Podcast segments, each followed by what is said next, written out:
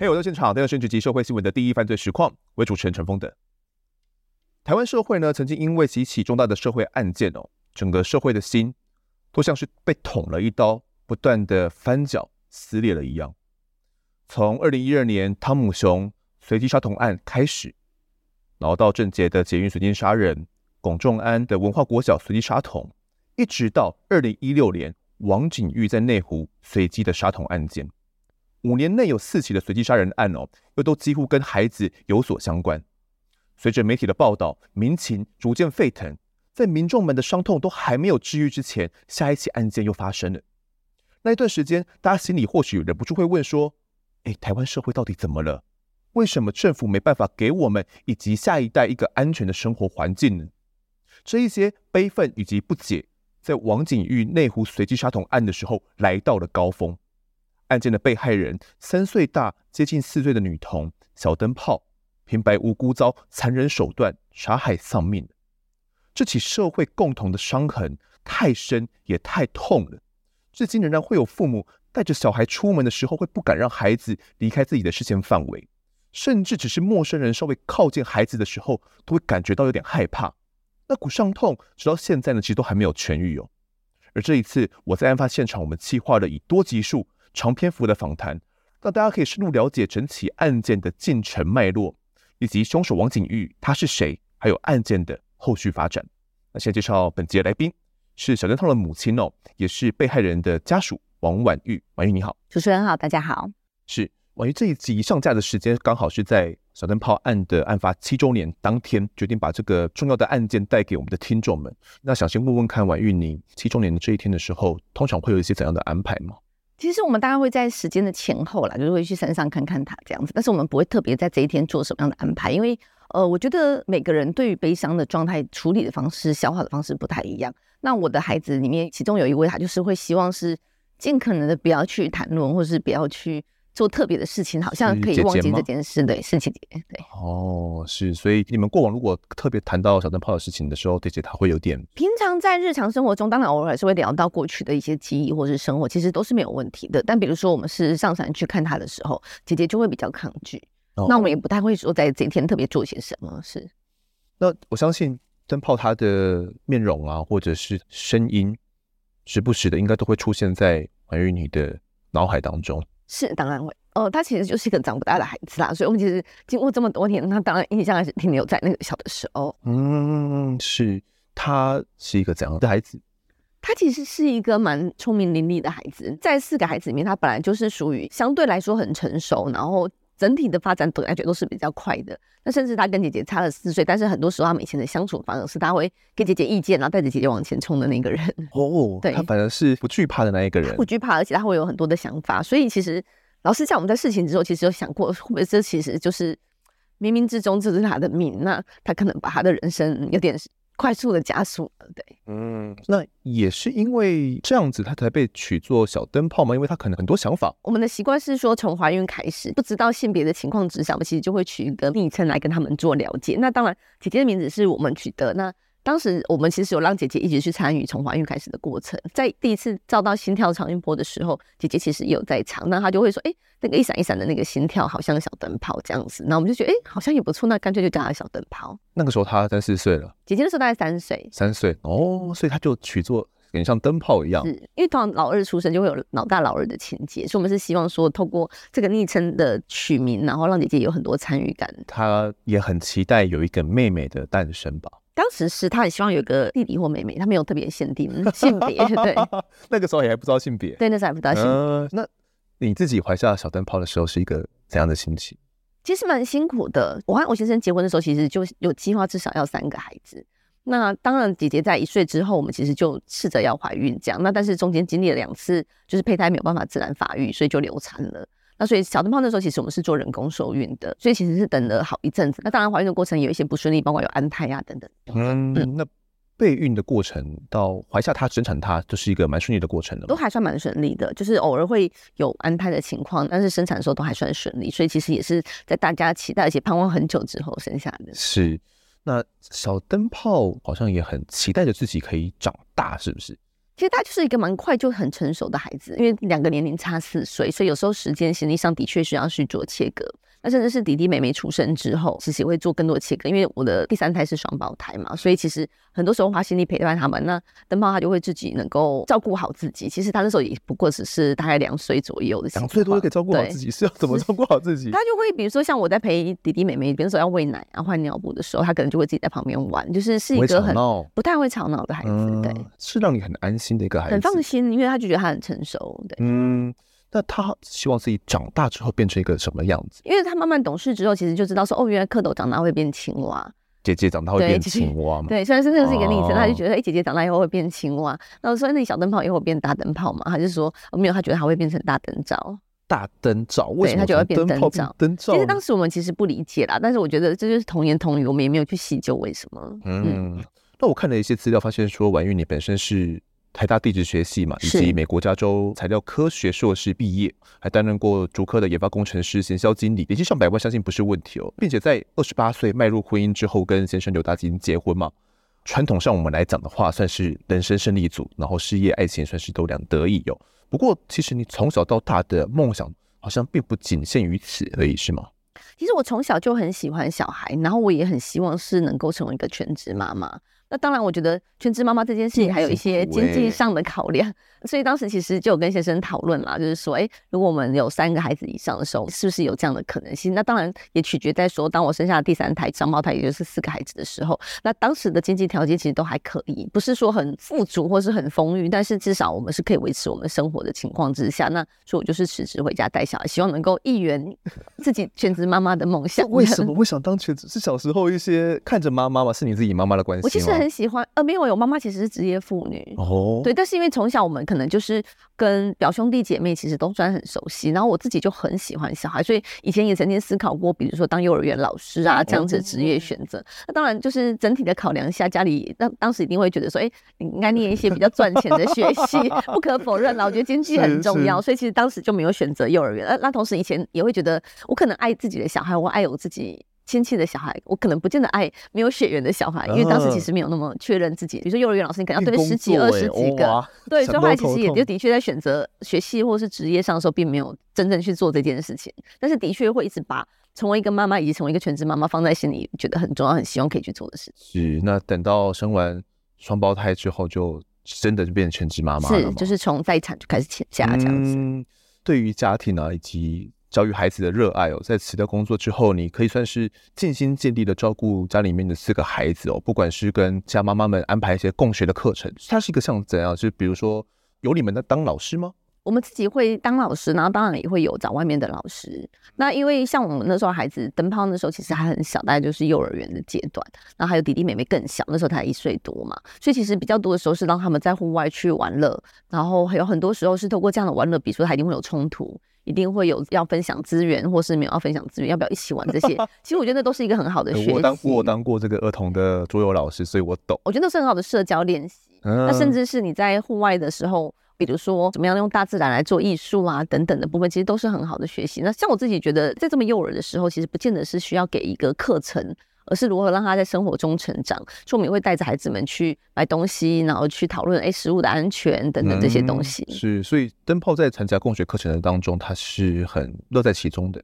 他其实很喜欢，因为老实讲，他上过一个学期的幼儿园。当时就是因为想说，小孩如果慢慢大，我应该也要回到职场去，就经济上的考量。所以的确，我们搬来台北之后，姐姐上国小，然后她其实是有进幼儿园的，跟同学玩都很愉快。但她会一直持续面对到一个睡不饱的情况啊？为什么？因为我们以前其实是很重视孩子睡眠的。以前还没上幼儿园，我们大家都七点半就睡觉。嗯、所以我们老师说我们在苗栗是七点半就睡觉，其实很早。对，就是真的会睡满十二个小时以上的。那当然幼儿园就不太可能，因为你可能四点下课之后。吃饭、洗澡什么，一天大概都是八点多，已经算很早了。但他就是睡不饱，他就说他觉得他好累，不想上幼儿园。那我也觉得，既然我还没有急着要回去上班，家里状况还 OK 的话，那其实也不一定要让孩子一定要去上。所以他其实上了一学期之后就休学了。嗯，他就跟着帮你照顾弟弟妹妹，也有对，婉諭就陪着灯泡啊以及弟弟妹妹们照顾他们的琐碎的食衣住行哦，那也都亲力亲为嘛。一直到二零一六年三月二十八号，整个世界变得不太一样了。那天早上，三岁多的小灯泡醒来之后，好像有跟你讨论一些事情，是不是？因为他的生日即将要到了，呃，其实那时候本来就有计划是在四月四号儿童节的那个连假要去儿童乐园。那时候弟弟妹妹和他是没去过的，姐姐有去过，所以本来在于四月一直都是我们家蛮欢乐的日期，包括他的生日，包括我的生日，然后包括儿童节，然后他想要他的生日蛋糕是什么样子之类的，我们其实都有做讨论。他那时候是说要一个青蛙在荷叶上，那我说，哎，其实这很难，因为。大概卡通的图案有青蛙是没有什么问题，啊、但是不太有青蛙在荷叶上的。荷叶上的一个青蛙是，然后后来就说没关系，那如果有荷叶也好，没关系。感觉真的很喜欢蝌蚪变青蛙这个故事。可能是因为他那时候其实还很小了，不太知道他的思考脉络是什么，但他就是一个还蛮有主见的孩子。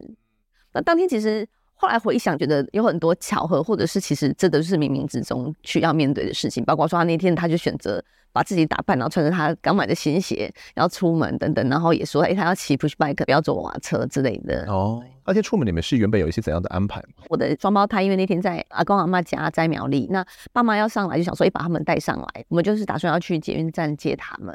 那中间当然因为家里刚好有漏水情况，有师傅来修理，中间也一度说，哎，那其实不要出门好了。就是等修完，那没想到说，哎、欸，刚好修的时间也能够符合我们出门的时间，所以后来又最后才决定说要出门的。也讲过说要开车去接他们，但是小孩就说他想要走路。那我觉得，哎、欸，天气很好，我们就走路了。所以其实中间几经波折，但是最后我觉得这就是很难解释说为什么我们最后选择这个方式然后出门。当时你们是从住家要去捷运站七股站，在出门的这个过程当中，我就遭遇到了变故。可以谈谈在出门之后到底是遭遇到了什么样的事情吗？嗯，其实我就是后来回想，他可能真的是冥冥之中有注定，因为中间卡一度有骑 push bike 稍微撞到一下，然后说，哎，有点不舒服。我说那要不要回去？我们在家里等。就他说不要，他一定要去，赶快见到他们，因为这是他们第一次没有一起过夜啊。就是，是哦，对对，平常我们就是全家一直黏在一起。那那天刚好是有一些安排，所以他弟弟妹妹在苗栗，然后他在台北这样子，然后他就很迫不及待说要去接他们，看到他们。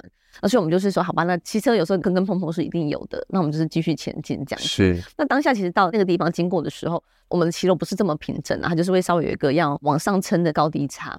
那我们家的做法其实就是，小孩如果他自己可以尝试，他愿意自己努力，我们其实不太会出手直接帮他，所以我就是推着娃娃车在旁边等他把他的 push bike。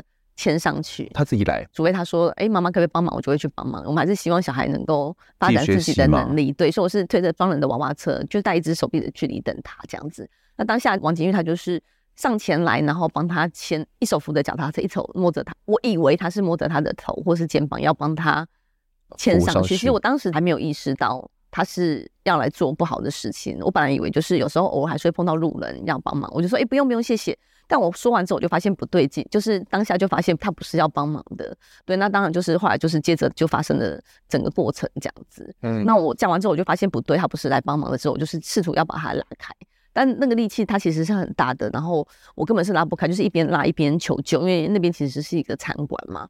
但是那时候大概十一点多，其实还没有用餐的人潮，老实讲。后来店里面的人是有冲出来看，然后据说也是他们帮忙报警的等等的部分，但是。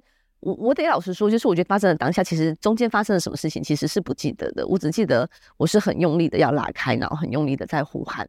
然后我曾经也感受到说，哎、欸，其实有车子开过去之后，缓慢下速度，他可能又开走了。所以我就会觉得，啊，为什么没有人来帮我？而且我已经，我觉得我喊得很大声了。对，当下是喊说救命这样子。对，救命的，我就是一直喊救命啊，救命啊这样子。在那个当下，你不会感觉到害怕吗？你不会感觉到害怕，因为你大概也没有时间去想害怕这件事情。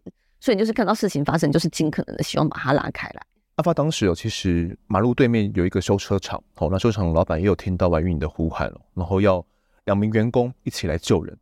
但是等到他们赶到的时候，小灯泡已经身首异处了，并且稍后赶来的阿公抱着小灯泡的尸首痛哭不已。奶奶看到惨况之后呢，也痛骂凶手说，小灯泡死的时候眼睛还睁着，死不瞑目。那这一位三十三岁的王景玉被民众制服之后送到派出所侦讯了。当时还有目击者有看到说他在行凶之前曾经试图要翻墙进入旁边的西湖国小校内，原本可能打算是要进入到国小里面去作案哦，直到锁定小灯泡之后才在路边随机行凶。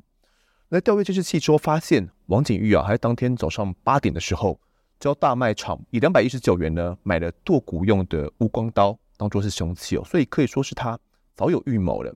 那警方调查这个王景玉啊，他本身还有毒品前科，在他家里面还搜出了二十九本的笔记本哦，那里面充满了各式各样的幻想情节，除了写有反共抗俄的计划啦、抗日战争之外，还提到不少历史人物，像是元世祖、忽必烈、秦始皇等等的。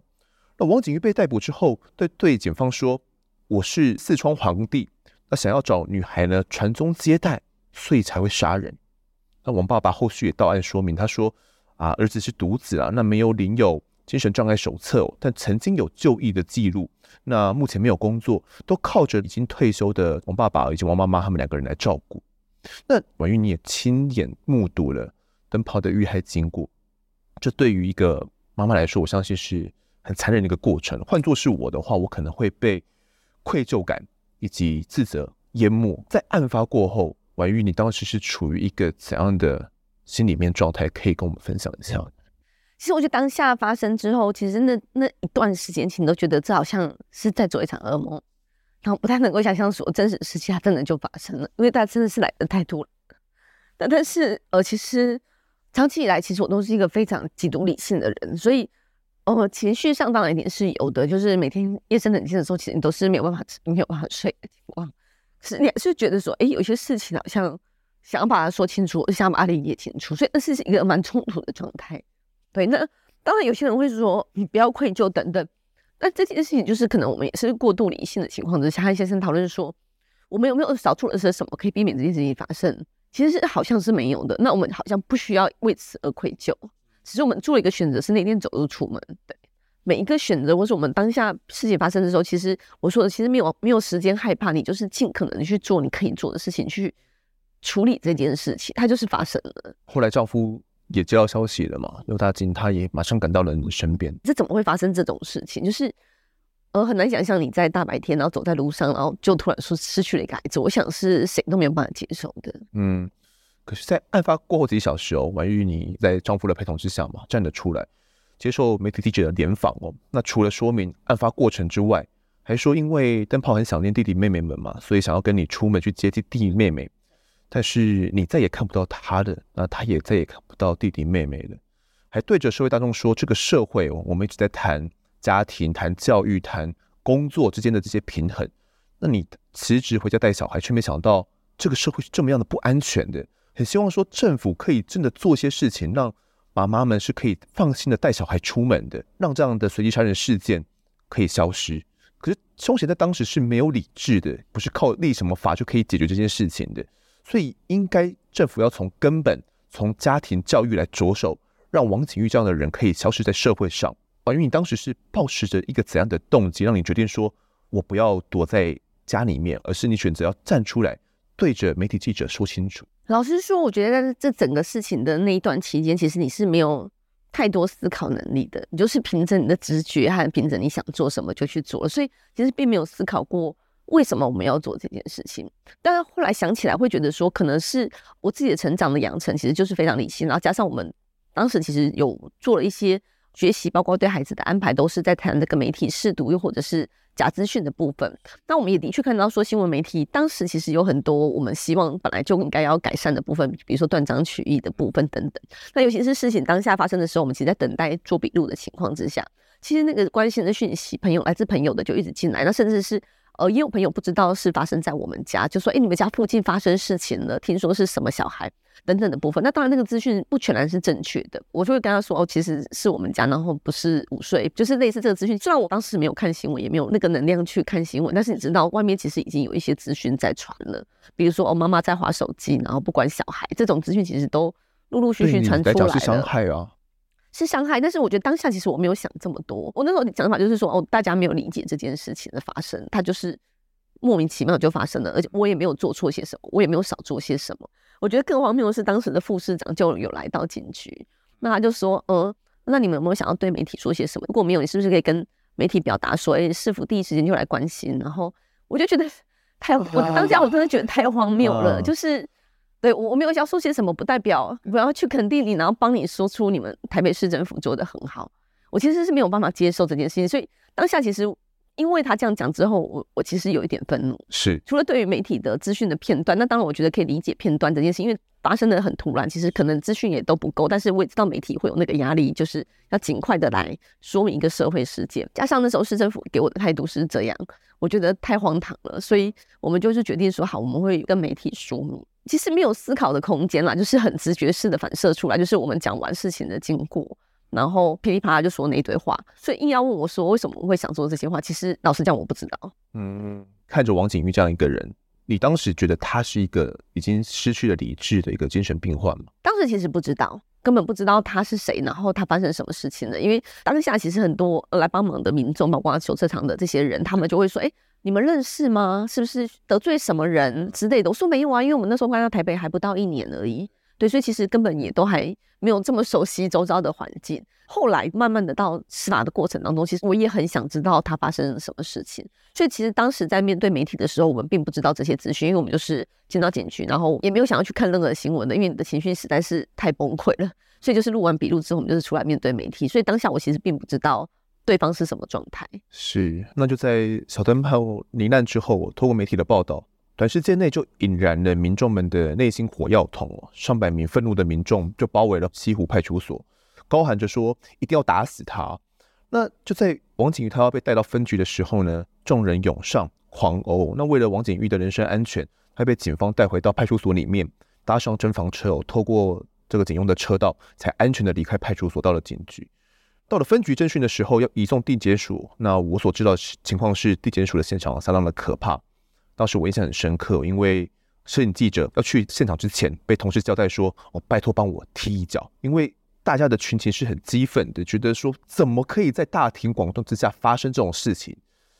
那尽管呢，警方在地检署外面已经部署了三十名的政报警察以及五十名的员警、法警，但仍然止不住暴怒的民众哦，民众们。愤恨的大喊说：“打死他啊，畜生啊！还要警察让开，不要保护坏人哦。”那不知道是一些怎样的安排，总之警力的围墙就被冲开来了。那王景玉呢，一下车之后就被扯掉了头上戴的安全帽哦，他还大声的求饶说：“不要再打了。”那警方好不容易才让王景玉活着走进地检署里面，不然他真的会被打死哦，不是开玩笑的。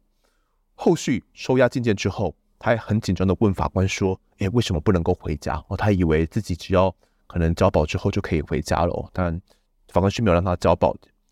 这股愤怒呢，也蔓延到全台哦。脸书上很快就有人连署了，说杀害幼童、残杀无辜之人呢，均执行唯一死刑。那不到一天的时间哦，就有六点二万人连署参加。而民众呢，也相当不舍小灯泡的遭遇哦。有人到了案发现场，人行道去那边摆上花束。卡片、玩具、蜡烛以及糖果、饼干，还写下了卡片留言说：“要在天上当快乐的天使哟，是这个社会对不起你，我们会还你一个公道。”从这一天开始哦，小灯泡这个名字就好像烙印在我们台湾每一个人的心中一样，也成为了我们难以治愈的一个伤痕。但相较于家属而言，这好像也不能算什么。从那一天开始，婉玉你会感觉自己好像。心里面缺少了什么一样？其实很恍惚啊，或者是当下，甚至是过了好几年，你都会在思考说，这件事真的就发生这件事吗？还是还还是你觉得他是一个呃很突然的，然后难以接受的，他怎么会就这样发生了？对，嗯，回到家里面看到房间里面少了灯泡的影子，会不会觉得内心的一块是失去了，不再完整的？其实永远都是这样啊，就是即便过了那么多年，到现在，其实他到底是这样。哦，我后来其实有接触到一些国外的被害人的的团体，比较能够接受的说法就是说，这个空虚或者这个裂痕其实它存在了，它就是在那边，你不可能去忽视它。他那时候其实用了一个这个日本修复瓷器的技术，叫做金缮，它就是把那个裂痕用金箔把它填补起来，让它变得更美丽，但是它不会因因此而不见那个裂痕。那我后来比较用这个说法来说服自己，就是。它始终就是一件你永远没办法忘记的事情。那样的金箔可能会是什么呢？对我来说，就是让这件事情变成有意义。这也是之所以后来走上司法改革，或者是民间倡议，或者是走到立院，其实都是因为这个初衷。是，就在王玉你受访之后，在大众面前，你成为了灯泡妈妈哦这个身份，而且大家认为你是一位非典型的被害者家属。也就是说，一般呢、啊，我们大众所认为的典型被害者家属。可能没有办法那么理性的站在镜头面前讲出自己的诉求，或者是大多啦都是可能在镜头面前就很崩溃的哭喊着说要求处凶手死刑。哦，那很难去具体的讲出一个脉络出来哦，或者是根本不想要面对媒体记者，但是你很不一样，选择站了出来。那我在想，当时要去站出来的这个过程当中，你对王景玉难道没有恨吗？我觉得当下其实是空白的，没有办法去想太多。那我觉得那个恨应该都是到了后来慢慢出来的。其实当下发生的时候，其实真的没有办法思考任何事情。而我当时想的就是，我要赶快。录完笔录，然后去接我的大女儿。其实大女儿那时候还在学校，该怎么跟大女儿讲这件事情？其实其实非常的困难。我们在从警察局离开要去学校接的路上，其实想过很多说法，但是我们的做法一直跟孩子都是好好的说明，我们也没有想要去隐晦。那我们就是陪着一起，大家一起走过去。学校其实当然已经知道发生事情，因为妹妹也是念那个学校的妇幼，所以其实这个讯息很快就传回学校了。那包括老师们都知道。老师们其实就有稍微问一下，说要怎么处理这样子，然后就跟老师说，我待会这边处理完，我就会去接他，因为我还是希望这个讯息是由他最亲近的家人告诉他，而不是透过别人，然后他害怕恐惧之下，那我知道这个消息，他他也没有办法回家，因为当时其实没有人可以去接他的。我就跟老师说，没关系，就是他继续在课后班，然后跟他说，等下妈妈会提早来接你，这样就好了。然后说我们就是去接他的时候，我才跟他说说，呃，小朋友离开的，他就问我说为什么？他不乖吗？他有乱跑吗？因为我们以前总会告诉孩子说，不要离妈妈太远，然后不要跑太远，会怕有遇到不好的事情。我就跟他说没有，但是就是发生了。那他就问我说，那他为什么要做这件事？我说我真的不知道，但是他就是发生了。案发过后，不知道婉玉你会不会一个人在家里面的时候，会有一些不好的念头从心里面跑出来？其实一定会有的。我只能说我还很幸运，就是我还有另外三个孩子，所以我可以理解说，有些家属他们会觉得。呃孩子的离开，我干脆跟他一起走算了的那个情绪，其实是绝对会有的，而且是会不时的在日后的每一天都会冒出来。但是其实我就是知道说，哎、欸，其实我还有三个孩子，他们已经失去了一个手足，我不能让他们再失去一位母亲。对，嗯，所以你要让自己尽可能的勇敢撑下去，尽可能让他们的生活恢复常态。嗯，想必这也是一个很困难的一个过程，非常困难。那在这个过程当中，可能有一些不好的力量的时候，弟弟妹妹或者是你先生会给予你一些力量吗？其实会互相协助，但是老实讲，这个事情的冲击之大是大家都很难消化的，所以有时候你其实很难给彼此一个协助或是一些力量。如果我们没有同步状况不好的话，当然就会互相协助，但有时候就是哎，大家同时都在一个很不好的状况下，对。那我当下的做法就是觉得说没关系，就是有情绪来，我们就是去面对它，所以。即使全家一起不做什么事，全家一起哭，全家一起摆烂，我觉得也没关系。嗯，那就在事发之后呢，犯罪被害人保护体系开始跟你们接触了。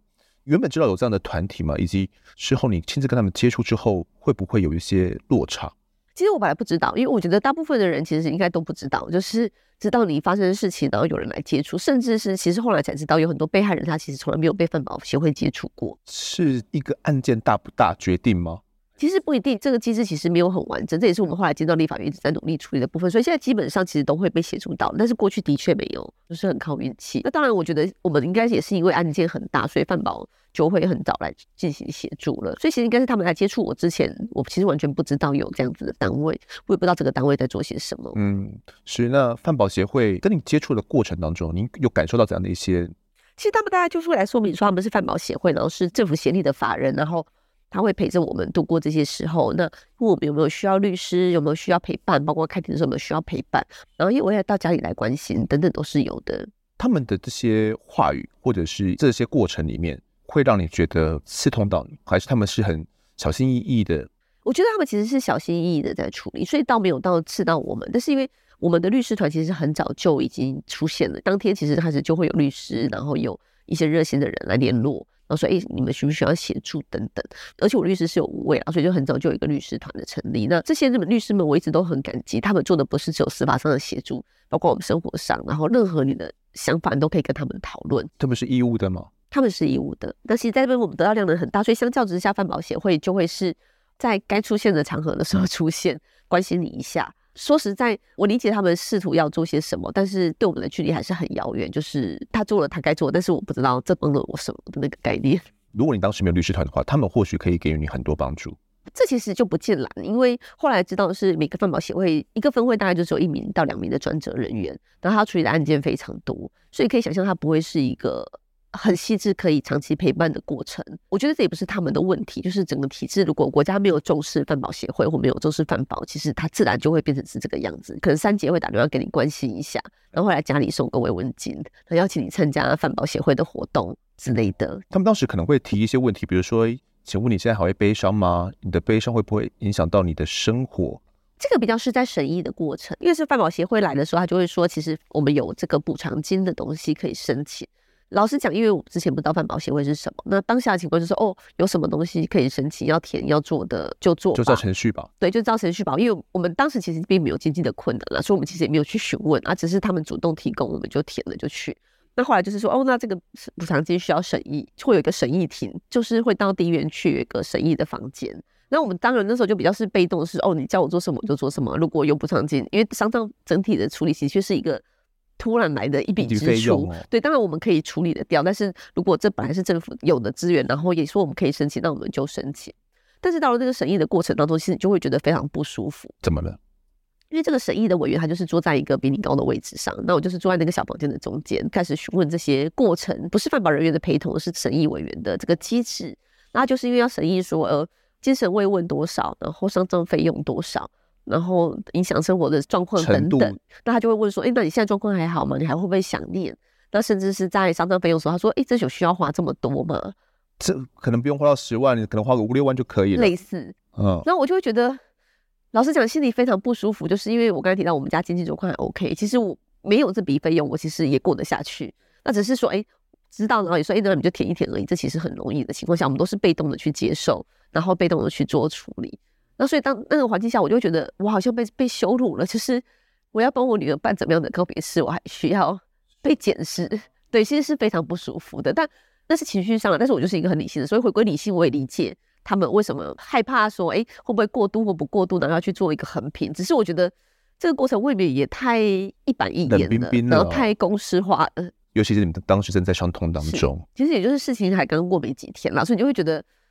我为什么要来这边？我当下其实感觉是被羞辱的啦。虽然我没有，我知道他们没有恶意，但是当下感觉是会被羞辱。是，后来你也发现，并不只是只有你遇到这样的状况而已嘛。是是是，尤其是你后来当上立法委员之后，也接触到很多被害者，他们，逃达的状况跟你的都差不多。当时万宝其实有一个焦点团体是法务部委外的方案，在当下的其实我还知道说，哦，有一些被害人根本没有接触到范保，那又或者是接触到范保的经验，整体的记忆是其实非常的不足。那甚至是我们后来才知道说，哦，原来相对之下，我们被对待的其实是礼遇。比如说，我们在开庭的时候，我们其实是可以犯保人员陪同律师陪同我们，然后坐在检察官的旁边。后来才知道说，哦，原来有很多被害人只能坐在接近旁听席的位置。法庭上，老实讲，那个是很难受，就是你只要看到对方的出现，你就是会情绪的激动等等，是一定会有的。那当然，我也可以理解，有些家属可能会更激动，可他可能会生气，可能会愤怒。对，那就律师们或是相关的访谈的经营会发现，有时候家属这样其实会被法官斥喝的，就是说你不能在法庭上这样藐视法庭。那其实我觉得这好荒唐哦，就是你应该是要请他可能还好吗？然后照顾一下情绪，然后是不是要先离开，而不是斥喝他？对，类似这样子。所以我就觉得哇，原来我已经觉得是一个很冰冷的过程，甚至是在审议的过程当中，觉得可能被羞辱了。但大致上来说，整个过程来说，我们都还算是被利于的。嗯，了解。其实这样的遭遇，跟跟我们过往曾经谈过的王浩案很类似。吼，那当时姑姑也有一些类似的感受。士林地检署呢，在案发近两个月后侦结，那认为王景玉呢，他的犯罪手法哦，冷血残酷，而且在女童的母亲面前犯案哦，造成一辈子的巨大伤痛，又使社会陷入无安全保障的集体恐慌与不安。而且他犯案之后毫无悔意，难以教化，应该要跟社会永久隔离的程度。加上根据荣总精神的鉴定报告，王景玉在犯案当下呢，他并没有因为精神障碍导致没办法识别自己的行为能力是不是违法的，因此建请求处王景玉极刑哦，褫夺公权终身。而就在开侦查庭的过程当中哦，你们当时的感受似乎仍然是不太好的，是吗？是。第一个是在侦查庭的过程当中，其实我们就是呃，老实讲，我觉得大部分人没有经过法庭，或是没有经过司法的流程，其实是完全没有办法想象或是理解会发生什么事情的。所以到了现场之后，其实审议的检察官就会说：“那你对量刑有什么看法？你对这件事情有什么看法？”我就觉得，哎，我除了悲伤之外，我不知道我应该有什么看法。因为那时候其实会传出一些资讯，是对方可能会有精神障碍等等的问题，但是我其实不知道，因为我觉得，呃，我们也知道很多时候都是大家自己揣测的。那对我来说，就是一个我们毕竟从小就是学理工科系的人，我就会觉得说，你是不是应该先让我知道他是什么状态，我才知道我应该有什么想法，而不是突然就问我说你想要怎样？对，那我说我就说，诶，那个鉴定结果出来了吗？或者是他对方是什么状态？检察官都是告诉我们说这是。不公开的资讯，审查不公开的资讯，不能告诉你。我感觉当下其实他就是只是希望我能够诉求一个极刑，或者诉求一个死刑，或者是一个答案而已。但是我对我来说没有过程，没有理解，我怎么会有答案？在那当下，其实已经是有精神鉴定的。我们刚刚前面讲到嘛，可是他们觉得不该让你看到。其实中间有我一点忘记次数，其实有开过几次。那当然，我相信一开始可能是还没有完成，所以他就说他没有办法给。但是我就说，那如果没有办法给我，可能就没有办法有意见。最后一次开庭的时候，他就是说对方是视觉失调，你对整个案件的想法是什么？那我就觉得，嗯，就是即使知道他是视觉失调，然后呢，就是到底是什么原因造成的？是情有可原吗？还是是他真的就是凶神恶煞呢？为自己的行为应该要做出相对应的对价？这样，在这个时候，你的脑中会浮现出情有可原。maybe 会有这样的一个可能性，它是存在的吗？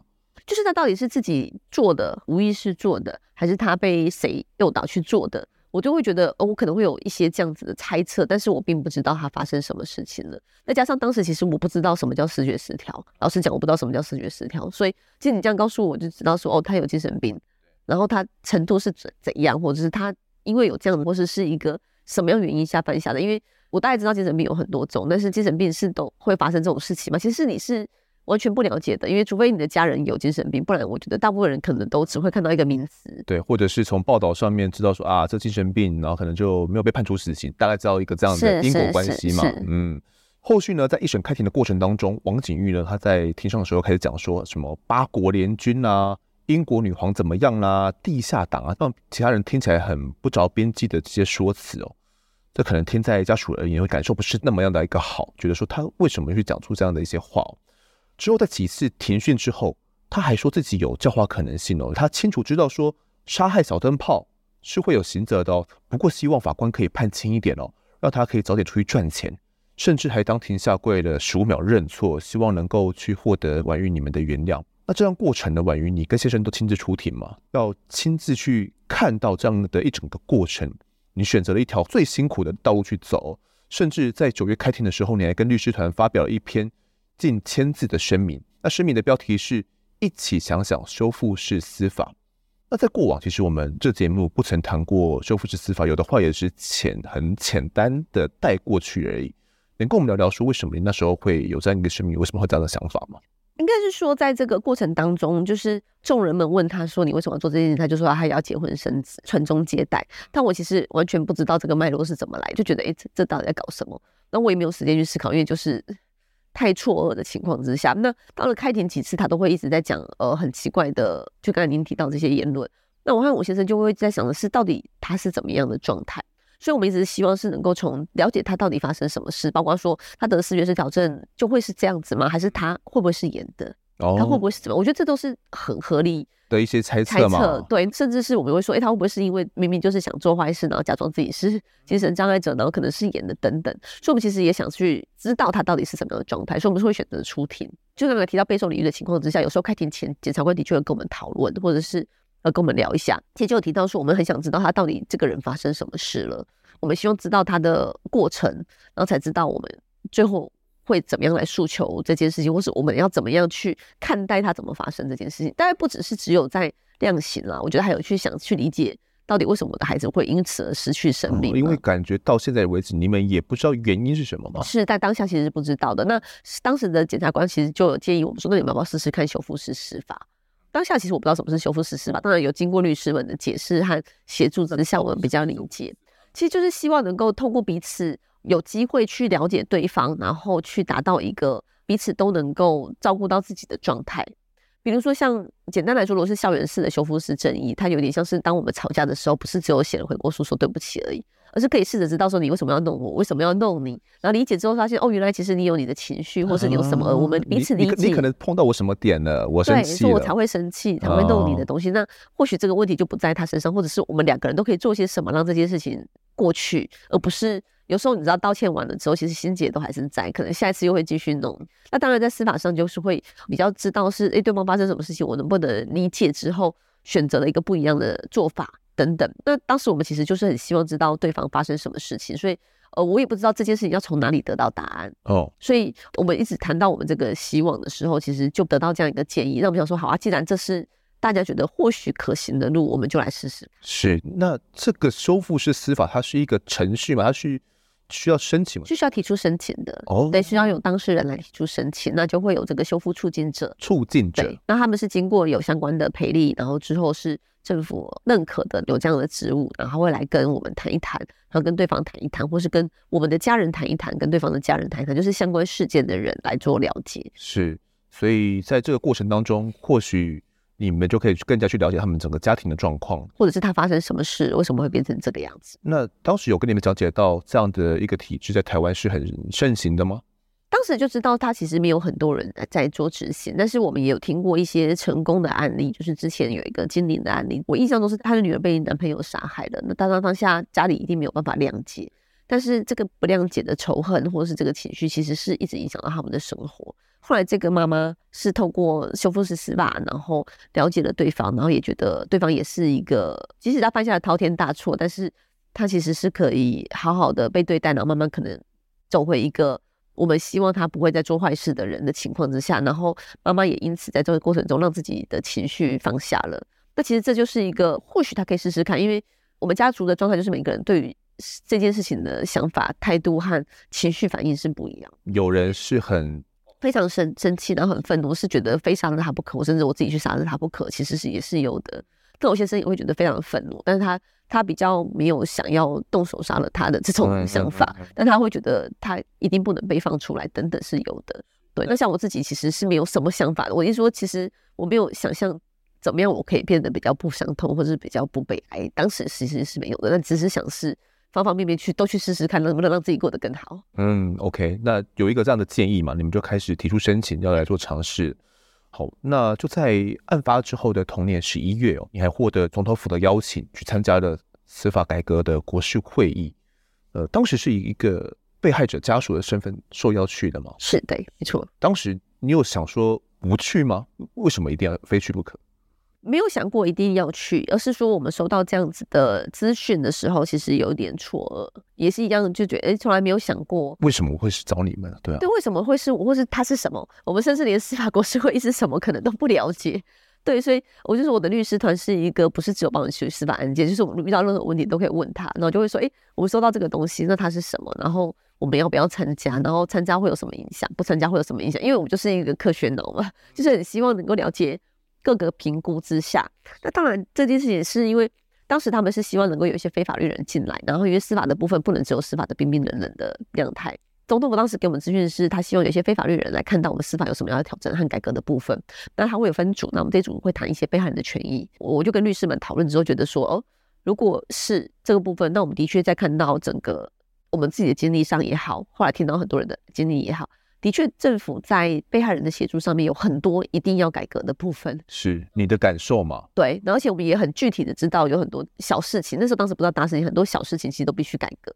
包括我们当天去警察局的时候，其实我是跟对方的家长是站在隔壁的，对，其实当下我不知道，那我觉得这其实是很不舒服的，就是像这些很多细致的东西，其实绝对是可以改，又或者是第一次开庭的时候，我也是觉得很震惊，因为他要做人别确认，然后我们要交身份证，但是进到法庭之后，法官就会问你说。呃，王婉玉，你家是不是在哪里哪里哪里？你的身份证号是不是多少多少多少？我想说，当时我们很害怕别人知道我们家在哪里，因为有大批的媒体，然后我的住家曝光后，我会不会再次遭到什么样的报复等等？因为我不知道对方是什么样的状态来行凶，对对，我不知道对方是不是后面背后有黑道或什么任何的原因，不知道。我就想说，为什么我要当着一个公开庭，然后后面都是媒体的情况下，我要念出我的个资？啊、对，那像这些其实我都觉得很荒谬，所以我都知道里面遇到什么很奇怪的事情。那如果我们今天有机会是参与了这个过程，然后真的改变了些什么，我能不能帮未来的被害人有一些什么样的改变，而不要让他们像我们这么辛苦，或是这么的恐惧？因为我觉得这真的是国家再次的造成额度伤害。所以跟律师们讨论过后，就觉得既然可以有这个机会去改变些什么，你要不要试试看？那当然我会很害怕啦，因为我们的确不知道司法是什么，当时其实真的不知道所谓的司法改革是什么，然后会面对很多的法律条文。那律师们他们就组成了一个，甚至找了更多的律师一起来协助，对，就是来 了解每一个法案在讲什么，每个提案在讲些什么。对，所以后来当时就决定，是是是，嗯。在一个过程当中，是不是有一部分也是因为小灯泡的逝去，让你体会到自己好像应该多做些什么，让他的失去不是这么平白无故的？因为我我刚才也提到说，其实，在事发的当下，我就会感受到那个冷漠。那当然，我觉得他不见得是恶意的，而是他可能会害怕。就如同过往的自己，你可能看到一些事情的发生，你可能也不敢停下来，而是开过去。可能当然你会可能同时报警或者是做什么，但是你可能不敢当下来做些什么。但你在当下，好希望有人可以立刻站在你的身边，然后帮你把这件事情拉开。拉开嗯、对，然后就觉得说，哎，过往的冷漠可能就是回到自己的身上。那所以每个人其实，在自己的工作上都能够多做一些什么，会不会世界变得好一些些？那也因为说，如果灯泡的离开，它就只是一个悲剧，好像有点没有办法得到些什么，没有办法安慰自己啦，可能就是只能一直难过。那如果我机会可以做些什么，会不会感觉自己过得比较好一些些？那既然要参与修复式司法的话，你肯定是要对凶手王景玉的了解是要有足够多的嘛。所以后来你们是有拿到相关资料吗？当时在修复式司法的过程当中是没有的，大概知道对方的确就是精神病患，然后甚至是没有办法正常的回应事情的。所以在这个过程当中，其实有点觉得好像没有办法达成我们当时希望的了解对方发生什么事情。那加上是出境者那时候的想象跟我可能有一些落差，因为我的想象是。无论如何，我都希望这件事情能够有一些正面的意义，或是有一些改变的。那又或者是我可以透过任何的形式，让我自己觉得好过一些些来疗伤。那但是当下可能促进者会觉得说，对方没有办法谈，那你也没有办法谈，甚至我可能也不愿意跟他单面谈。就我知道，其实他可能有各种不同的方式，只是在经过一段时间之后，促进者觉得说可能没有修复的可能，然后这个关系是没有办法复原的，那就我们就结案吧。对。我们先不谈到是不是司法好了，在一审的这个过程当中，你有去更加了解王景玉的吗？我我有点忘记时间点了，哈，就是说在这个审判过程，应该是在一审之前，后面的时候我们其实就有看到精神鉴定的报告。精神鉴定报告里面其实蛮厚的，然后也蛮细致的叙说了他从国小的朋友到后来成人，然后以及犯下这件事情的过程。我的律师们告诉我的是，其实他们很少看到一个这么完整的。生命史的爬梳，过去可能都会只是针对他行为的当下去判定他有没有行为能力而已。那我觉得，呃，我的确在这过程当中看到很多事情，包括说他可能从小他就是一个没有朋友的人，甚至他的爸爸觉得他不需要朋友，所以朋友来打电话来家里，或者是敲门来家里找他，都会赶走。我会想象的是，呃，如果一个从小到大都没有情感连接的人，变成一个很奇怪的样子，好像是可能的，也不是一个太意外的事情，因为人不能脱离社会。呃，完全没有情感交流，他甚至跟家人都没有交流。所以我们在后来的精神鉴定报告里面是有看到这些部分的。所以后来我们也觉得，如果修复式司法没有办法得到我们的答案，但是这边得到我们想要看到的东西呢，或许就也就就这样吧。足够了。对，嗯，好。那当时王景玉的心理鉴定专家出庭的时候指出说，王景玉在描述如何杀人的时候，就像是在切一个东西一样。他知道杀人是不对的，但无法感受到杀的是一个活生生的人，而且他没有同理心。经过三项评估，王景玉他的再犯几率高达六成，再犯的风险是高的。那婉玉所期盼的修复式司法到底是不是能够起作用呢？后续开庭审理又会有怎样的发展？我们就留待下集再来讨论。那么这一集的我再犯现场呢，我们先谈到这边，也感谢婉玉的分享，谢谢。